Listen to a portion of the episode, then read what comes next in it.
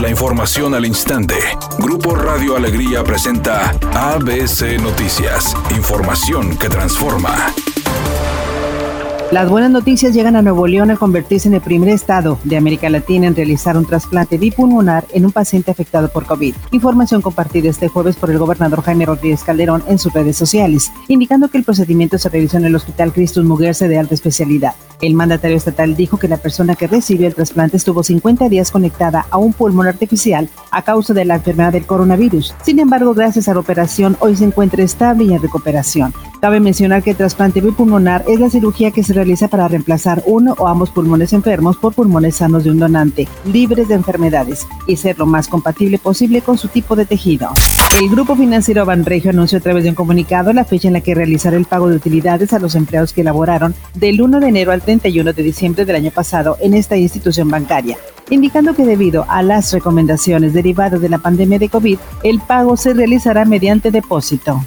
Integrantes del PAN en el Congreso del Estado proponen castigar con hasta 14 años de prisión a quienes hagan pintas o grafiti en áreas naturales protegidas. Así lo dio a conocer el diputado Juan Carlos Ruiz. Estamos presentando una iniciativa al Código Penal incluir en esta reforma del artículo 446 y 451 la sanción por aquellas personas que pintan con cualquier instrumento y cualquier material en las áreas naturales protegidas. Ustedes recuerdan, la Huasteca hubo un tiempo en que estaba llena de pintas en la montaña.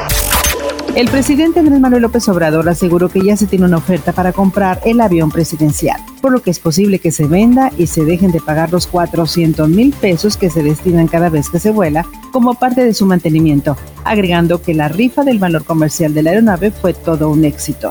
Editorial ABC con Eduardo Garza. Se aproxima el chapulineo de diputados, alcaldes, funcionarios y senadores. La mayoría pedirán licencia para ir en busca de otro puesto y aquellas promesas de que sí iban a terminar sus periodos para los que fueron electos, se las va a llevar el viento. Así son nuestros políticos. Analícelos y el próximo año elija al que usted quiera y valore en qué cumplió y en qué le fallaron.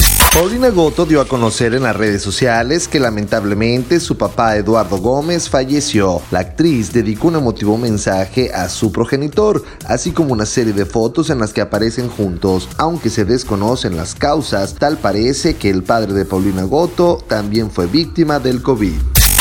Hay un accidente en la avenida Padre Mier y Cuauhtémoc en el centro de Monterrey. También reportan encharcamientos en la avenida Alfonso Reyes, José Vasconcelos y Valle de San Ángel en el municipio de San Pedro. Maneje con mucha precaución porque reportan lloviznas en diferentes puntos de la zona metropolitana. Recuerde respetar los señalamientos de velocidad y no utilizar su celular mientras conduce.